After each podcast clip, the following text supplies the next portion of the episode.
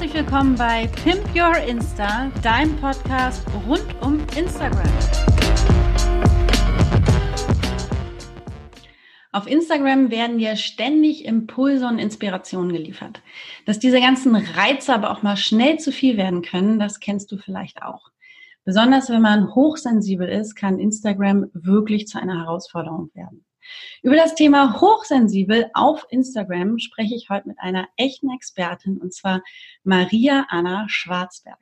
Sie steht für Proud to be Sensibelchen, ist Autorin, Verlegerin, Podcasterin, selbst hochsensibel und ich freue mich riesig, dass sie heute bei mir zu Gast ist. Hallo Maria, schön, dass du heute dabei bist. Ja, hallo, ich freue mich auch ganz doll, dass ich heute dabei sein kann. Vielen Dank.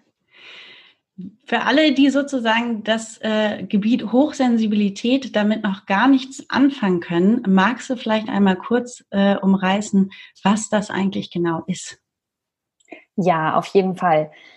Hochsensibilität ist, dass das Gehirn ein bisschen anders funktioniert, wenn wir es mal so wirklich ganz doll runterbrechen. Das heißt, die Sinneskanäle sind alle offen und die Reize gehen ungefiltert hindurch. Das macht das Leben sehr laut, ähm, sehr bunt, sehr intensiv, aber eben auch anstrengend, weil diese ganzen Reize ja irgendwann verarbeitet werden müssen.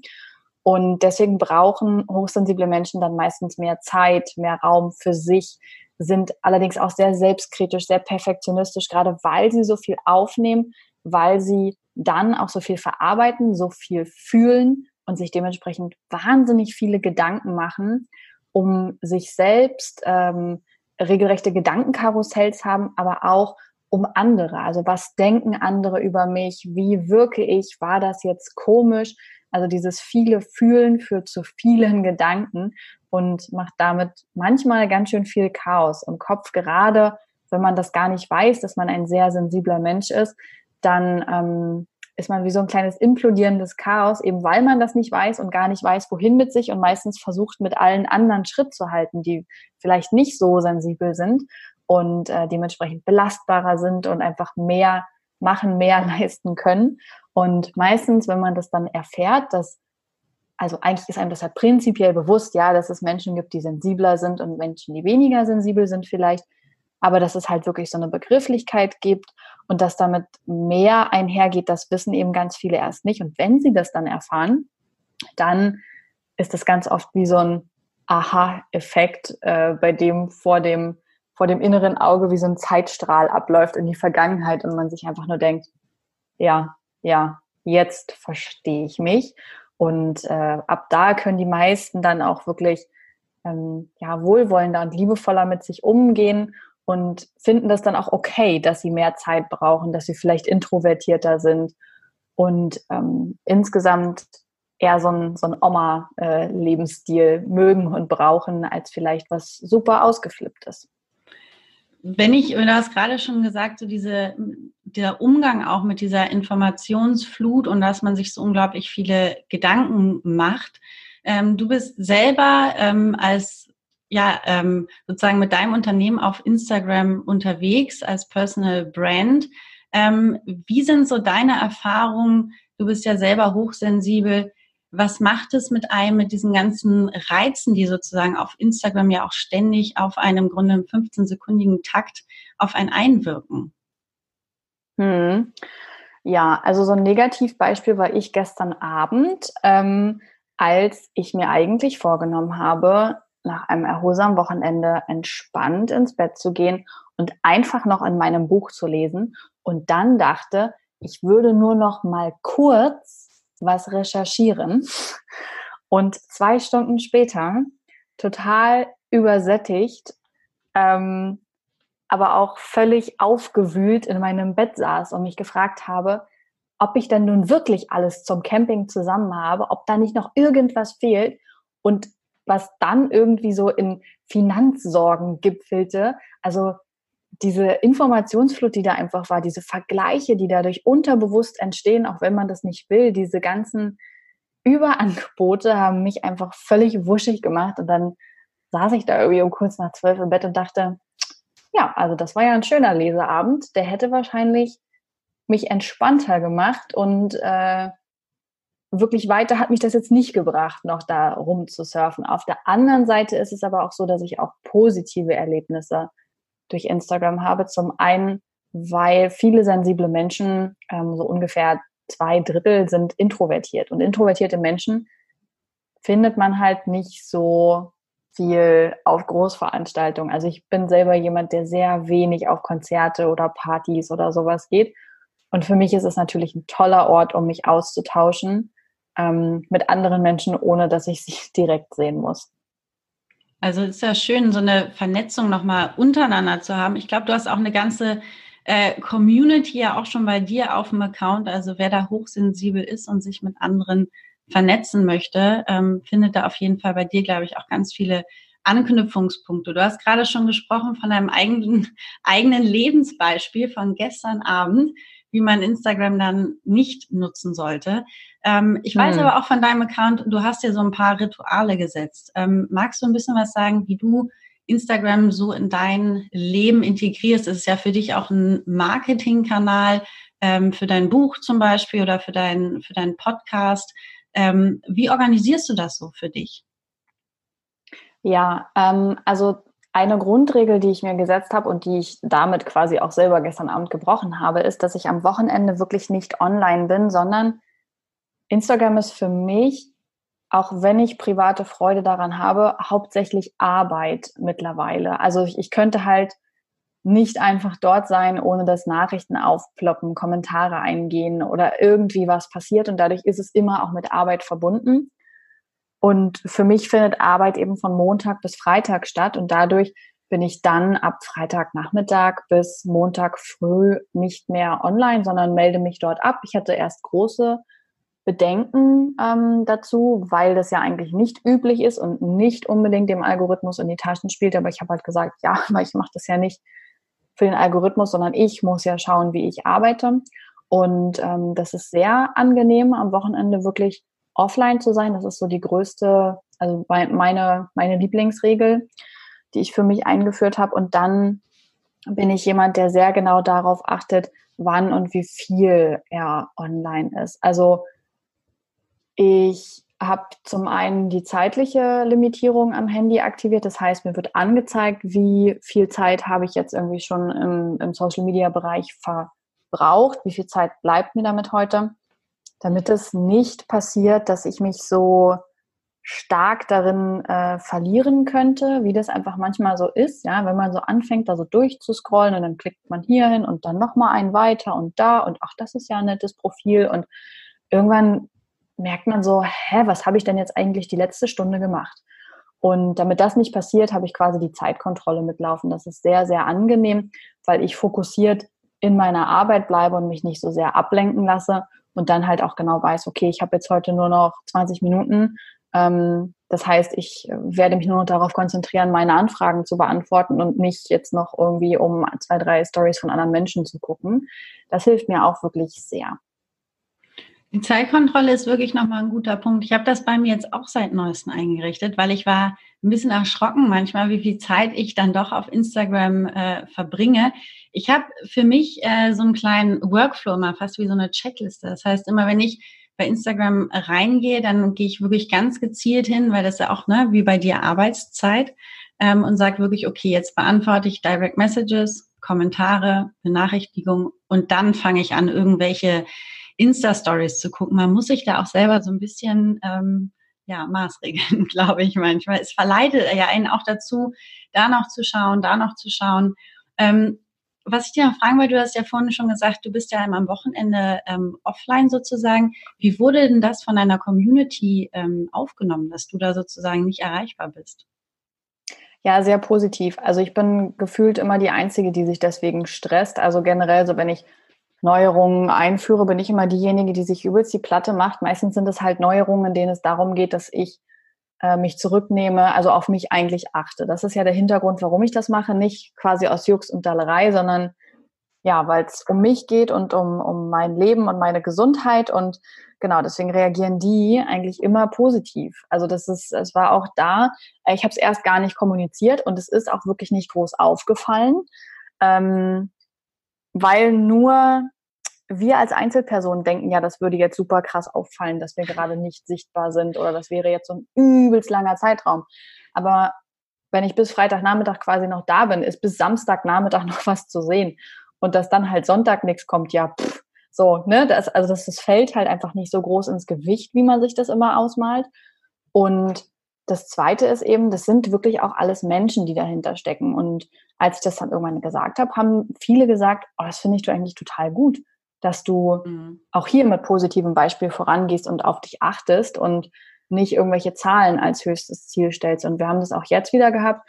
Ähm, wir gehen für drei Wochen in den Sommerurlaub und dann haben wir hin und her überlegt, wie wir das mit dem Buchversand machen für unseren kleinen Mimosa Verlag. Und dann habe ich erst gedacht, na ja, also vielleicht können wir das ja vorpacken und dann könnte ja vielleicht irgendwie, wenn wir mit einer Aushilfe, naja, aber dann müssten wir ja trotzdem eigentlich zweimal die Woche rein und das, also wir hätten quasi keinen richtigen Abstand von der Arbeit gewonnen. Und dann habe ich jetzt einfach festgelegt, heute, das ist egal, ähm, wir machen Pause, dann versenden wir drei Wochen nicht. Also dieses Gefühl, bei dem man dann eigentlich denkt, oh mein Gott, danach sind wir gestorben, so danach wird es den Verlag nicht mehr geben, das zu überwinden und zu sagen, ja, aber ich brauche diese Auszeit jetzt, äh, das auch einfach wirklich zu kommunizieren und zu sagen, warum mache ich das, wie, damit die Kunden auch wissen, ja, wie ist jetzt der Ablauf, bis dahin kann ich bestellen, dann kommt alles, ab wann versenden sie dann wieder? Und so weiter, ähm, dass das durchaus auch positiv angenommen wird und, und viel Zuspruch bringt und die Einbrüche meistens gar nicht so groß sind, eben weil Kunden und Kundinnen dann vorher bestellen oder auch hinterher wieder. Also es ist immer nur so ein Kopfding, was damit passiert. Und bei mir ähm, werden von, von den Followern und Followern ähm, solche Auszeiten oder Reglementierungen quasi zu meiner äh, Gunst immer sehr gut angenommen. Ja, es ist eigentlich auch authentisch, dass man wirklich für, für sich sorgt. Ich finde das auch eine wirklich äh, ja, toller Mechanismus oder Idee sozusagen, die du ja in die Welt gesetzt hast. Und vielleicht werden das sogar einige nachmachen, weil sie gemerkt haben, okay, es ist in Ordnung, so etwas zu machen. Du hast da ja auch so ein bisschen eine Vorbildrolle schon. Ne? Also du bist nicht irgendwer jetzt auf Instagram, sondern du hast ja auch schon, bist da nicht seit gestern angemeldet, sondern du hast ja auch schon wirklich richtig viel dort an Content produziert, gemacht, getan.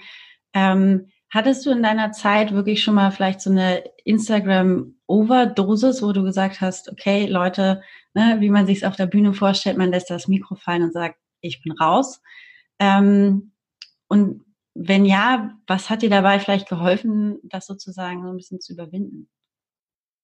Ja, also ich hatte einmal eine sehr lange Auszeit über drei Monate. Da äh, war ich im Burnout. Das ist jetzt aber auch schon über drei Jahre her. Und da konnte ich quasi wirklich nicht arbeiten oder irgendetwas machen oder irgendwie überhaupt Sätze so richtig formulieren. Ähm, und wollte natürlich auch nicht so richtig, weil es mir wirklich sehr schlecht ging zu dem Zeitpunkt. Ich noch überhaupt nicht wusste, wie ich jetzt mit der ganzen Thematik umgehen soll, ähm, die, die heute eigentlich mein Beruf geworden ist. Also das klammer ich da mal aus, aber ich hatte das früher sehr häufig zwischendurch, dass ich am liebsten äh, alles weggeschmissen hätte oder einfach keinen Bock mehr hatte. Und ich habe aber mit der Zeit festgestellt, dass das häufig nicht die Plattform oder meine Followerschaft ist, die ich sehr schätze und die wirklich, wirklich toll ist, sondern dass das dann meistens von mir selbst verursacht ist weil ich den Fokus nicht richtig gesetzt habe, weil ich zu viel online war, aber nicht produktiv, sondern nur von links nach rechts gescrollt habe und mich dann gewundert habe, warum hier nichts passiert oder sowas. Also dass es selbstgemachter Druck war, ähm, der mich dann dazu gebracht hat, dass ich regelmäßig dachte, boah, kein Bock mehr auf den Kram hier. Also das, nee, so mache ich das nicht mit. Wieso funktioniert denn das und das nicht? Oder warum klappt denn das nicht? Oder so diese ganzen Dinge. Und seitdem ich da mehr auf mich achte und wirklich bei mir bleibe, das als Arbeitstool sehe, nicht meinen Wert davon abhängig mache, den Fokus setze, produktiv bin, auch bestimmte, bestimmte Regeln, die Instagram einfach vorgibt, einhalte, ähm, habe ich das viel, viel seltener. Einfach weil ich ja auch wirklich jede Woche quasi zwei Tage komplett Auszeit davon nehme, ist dieser, dieser Overkill, der kommt gar nicht mehr so. Mhm. Du hast vorhin schon bei Hochsensibilität, wenn ich es richtig verstanden habe, auch gesagt, dass so eine Art Gedankenkarussell halt oft existiert, weil man so die Gefühle ähm, und die ganzen Impulse sozusagen von außen so sehr an sich selber auch ranlässt. Ähm, wie würdest du oder wie bist du damit umgegangen? Man kriegt ja auch so mal nicht nette Nachrichten, sage ich mal. Ähm, und äh, man, man hat Eindrücke, die einen irgendwie sozusagen äh, ja eine Stimmung von jemandem anderen überträgt sich auf einen selber. Ist es auch so etwas, ähm, wo man sagen kann, das ist gerade, wenn man hochsensibel ist, schon schwierig äh, auf Instagram, das nicht dann immer alles so auf sich zu übertragen? Ja, auf jeden Fall. Also ich habe das Glück, dass ich jetzt nicht sonderlich viele Shitstorms oder ähm, gemeine Nachrichten bekomme, aber das kommt natürlich ähm, ab und an vor. Und egal, wie sehr man sich dagegen wappnet, also ich weiß zum Beispiel rational, dass ich nur Kritik an mich ranlasse, die vernünftig formuliert ist. Also wenn, wenn da jemand quasi seinen Ego-Push sucht, dann weiß ich, dass ich das nicht an mich ranlassen brauche, weil das nichts mit mir zu tun hat, ja, sondern mit der Person selbst. Ähm, und trotzdem bin ich nicht davor gefeit, dass es irgendwie äh, an mir zieht und ich denke, uff, äh, ouch, so. Und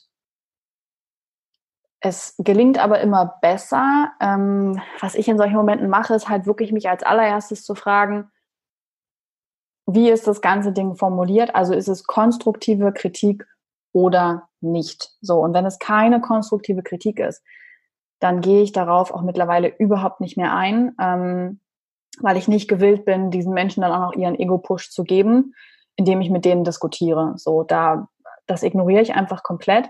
Wenn es konstruktive Kritik ist, nehme ich die gern an, kommt aber auch auf meine Tagesform drauf an. Ich finde, das ist nämlich so ein Ding mit Kritik und Feedback, dass das häufig so ungefragt kommt. Und das äh, empfinde ich häufig als schwierig, weil ich ja auch nicht über die Straße gehe und da läuft dann vielleicht eine Mutter mit ihrem Kind und ähm, weiß ich nicht, ich, ich würde gerne irgendwas, also ich würde an ihrer Stelle was anders machen, da gehe ich ja auch nicht zu ihr hin im öffentlichen Raum und sage, also hören Sie mal, ähm, ich würde das Kind nicht an die linke Hand nehmen, ich würde das an die rechte Hand nehmen. Die würde mich auch angucken wie ein Auto und würde sagen, das interessiert mich aber ein Scheiß, ich habe sie nicht darum gefragt. Und das denke ich mir eben manchmal auch, wenn dann so ungefragt, äh, ungefragte Kritikmeldungen kommen, dass ich dann überlege, habe ich da jetzt irgendwie drum gebeten? Also aus welchem Anlass heraus gibt mir jemand anders quasi Feedback? Das ist äh, nochmal so ein, so ein Punkt, den ich häufig durchspiele. Und deswegen habe ich das einfach bewusst eingeführt, dass wenn ich quasi Feedback möchte, dass ich das auch häufig einfach mit hinschreibe, bewusst die Kommentarfunktion einschalte, ähm, ganz bewusst in den Stories dann auch wirklich die Umfrage-Buttons und sowas nutze, dass einfach auch dann klar ist, okay, hier ist jetzt gerade wirklich meine Meinung gefragt und da lasse ich dann auch jede Meinung zu. Ähm, aber dass wenn das manchmal so aus völlig heiterem Himmel kommt und zusammenhangslos, äh, dann sage ich ja manchmal, äh, also das ist danke so, dass du mir Feedback gibst, aber um ehrlich zu sein, habe ich da gerade nicht drum gebeten und bin da auch gerade nicht so in der Laune für. Ähm, vielleicht gucke ich es mir später nochmal an und ja, natürlich fühlt sich dann auch mal jemand auf den Schlips getreten.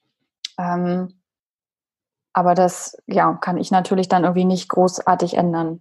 Man kann es eh nie immer jedem recht machen. Klar, das eine ist so ein bisschen der Mindset, äh, dass man sagt, okay, ähm, ist das jetzt wirklich konstruktiv? Ne? Also wie nehme ich das für mich an? Das andere ist, wir sind ja auch alle Menschen. Ähm, wenn man es einmal gelesen hat, dann hat man es halt gelesen. Ne? Also dann hat es was kurz mal mit einem zumindest gemacht.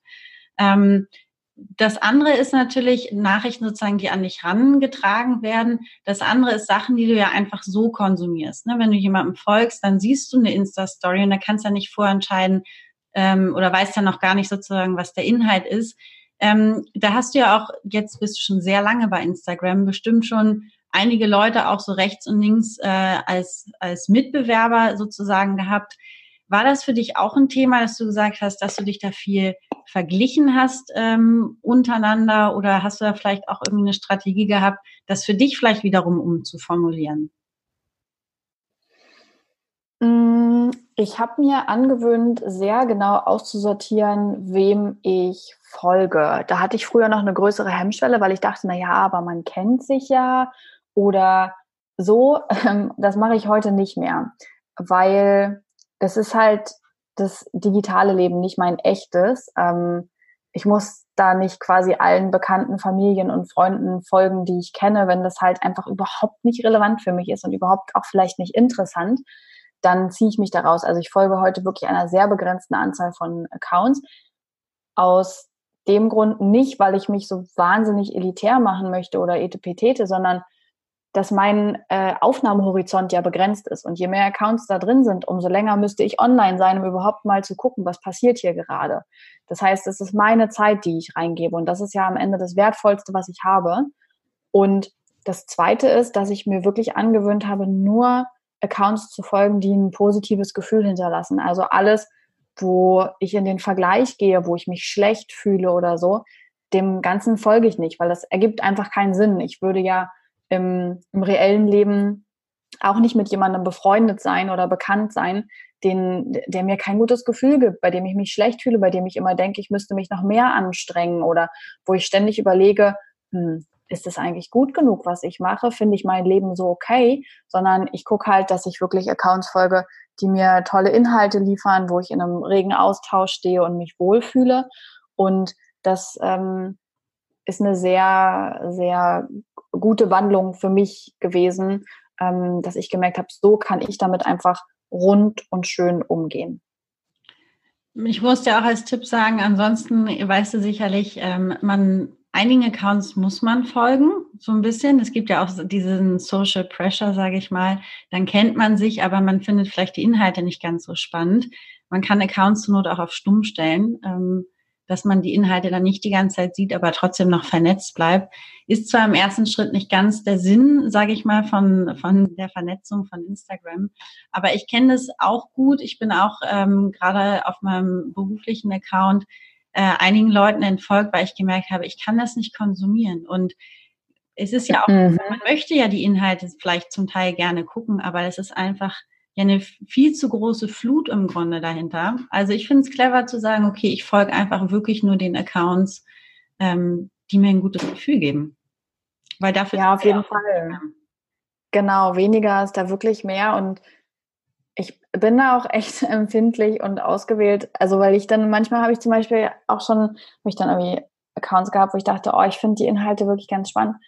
Aber ich konnte dem Ganzen einfach nicht zuhören, weil dann in den Stories die, die Stimmlage oder diese Aufmachung einfach, dass ich damit nicht einher konnte. Und das hat mich dann manchmal richtig aufgeregt. Dann habe ich gedacht, nee, also ich fange jetzt nicht an, mich hier aufzuregen, weil das ist nichts, was dieser Mensch ändern könnte. Der macht das bestimmt ganz, ganz toll. Und es gibt ganz viele Menschen, die das super finden. Aber ich kann es mir einfach leider wirklich nicht angucken.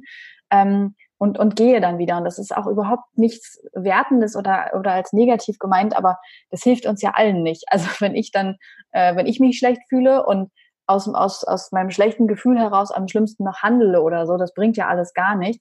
Und ähm, ich kann das wirklich sehr empfehlen, da eher dem zu folgen, was gut tut, weil man dann auch gar nicht so sehr in dieses Vergleichen kommt oder in dieses Konkurrenzdenken. Ich persönlich habe da immer die Einstellung, dass sowieso genug Platz für alles und alle da ist und dass es nicht darum geht, dass einer sich ein Monopol aufbauen muss in irgendwas. Das ist überhaupt gar nicht notwendig.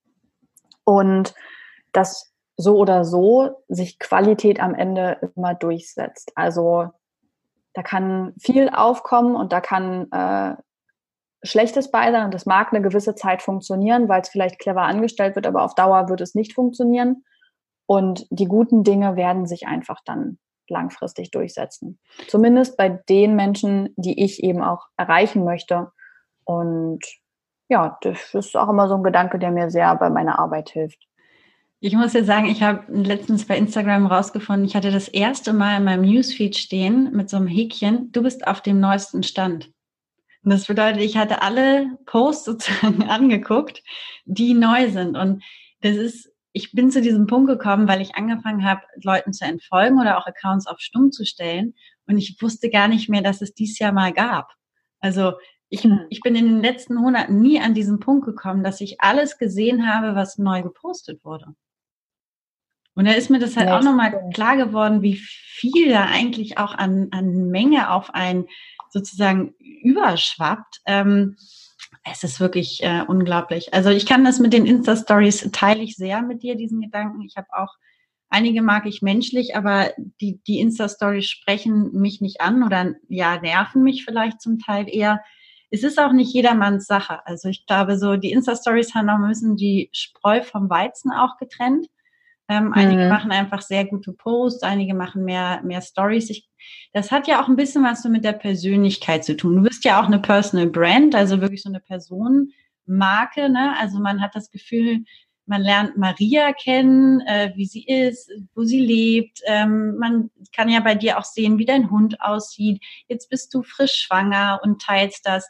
Ähm, wo hast du für dich oder wie ist es für dich, wo du auch eine Grenze ziehst, wo du sagst, das ist jetzt wirklich mein ähm, Privatleben, da möchte ich die Leute nicht einblicken lassen oder bis zu dieser Schwelle ist es in Ordnung, weil du hast ja schon auch so ein bisschen so eine Vorbildfunktion und man möchte immer mehr wissen von dir, immer mehr.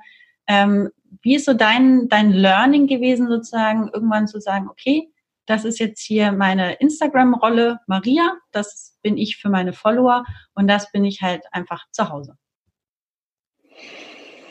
Mm, ich habe von Anfang an große Probleme gehabt, privates preiszugeben, weil ich immer Sorge hatte, dass man das gegen mich verwenden könnte, aber auch, weil ich nie vorhatte, ähm, Influencer in diesem Sinne zu werden, dass ich quasi mit meinem Leben, meinem Privatleben Geld verdiene.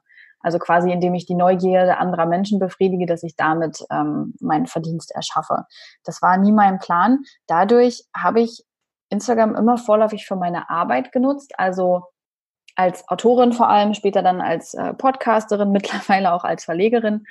Und ich bin dabei sehr persönlich und sehr nahbar. Das heißt, meine Gedankengänge, Emotionen, ähm, Gefühle, Erinnerungen, so dieses ganze Persönliche, daran lasse ich gern teilhaben und das stört mich auch nicht, ähm, weil ich ja das Ausmaß bestimmen kann, ähm, wie viel und auch was gesehen wird. Ich versuche da immer sehr eine Balance zu schaffen, ähm, weil ich finde, Gutes wird arg viel gezeigt, ja. Also jeder zeigt irgendwie seine Hochzeit, sein Kind und seine Erfolge aber es wird wenig vom Scheitern, von beschissenen Tagen und schlechten Erlebnissen gezeigt. Und ich versuche möglichst beides zu zeigen, was nicht immer einfach ist. Das ist viel mit Scham verbunden, mit Stigmas, die da aufgebrochen werden.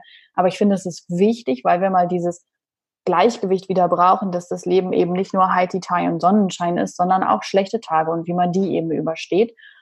Aber bei all diesem Persönlichen werde ich nie privat. Also Niemand weiß, wo ich genau wohne. Ähm, niemand weiß, wie mein Mann genau heißt oder wie wir konkret zusammengekommen sind, welcher der Entbind also welcher Tag der Entbindungstag sein soll ähm, oder sowas. Also diese ganzen Dinge, wie meine Mutter aussieht, ähm, ja, wie viele Geschwister ich genau habe, wie konkret der Urlaub mit meiner Oma war. Das sind Dinge, die ich nicht preisgebe, sondern ich gebe zum Beispiel jetzt beim Urlaub, das ist glaube ich ein gutes Beispiel, gebe ich dann eben preis, dass ich überhaupt mit meiner Oma reise, wie sehr ich das genieße, was da für Gefühle mit einhergehen. Da gebe ich aber auch preis, wie wahnsinnig entnervt ich irgendwann von meiner Oma zwischendurch war, weil da Generationen aufeinander geknallt sind. Trotzdem, das ist sehr persönlich, aber niemand weiß, wer meine Oma ist, was sie konkret für ein Mensch ist ähm, und was besonders gute oder besonders schlechte Erlebnisse waren. Und das ist so eine Grenze, die mir ganz doll wichtig ist und über die ich nicht hinausgehen möchte, weil am Ende Proud to be Sensibelchen als auch der Mimosa Verlag für mich wirklich Firmen sind, Arbeit sind, die ich sehr, sehr, sehr, sehr gern mache, aber die einfach losgelöst von meinem Privatleben sind. Das muss ich sagen, finde ich ein wirklich sehr aufgeräumtes äh, Mindset von dir. Ich glaube, es war auch natürlich eine Entwicklung ne, hin jetzt zu dem, wo du, wo du jetzt stehst. Aber ich glaube, davon kann man wirklich ja sich äh, sehr viel abgucken oder auch für sich unglaublich viel lernen. Wenn du jetzt nochmal so zurückblickst, ähm, vielleicht magst du nochmal so ein Learning teilen für jemanden, der auch auf Instagram unterwegs ist, äh, vielleicht sogar auch hochsensibel ist. Was hättest du gerne irgendwie schon vorher gewusst oder was würdest du so als dein Top-Learning ähm, definieren?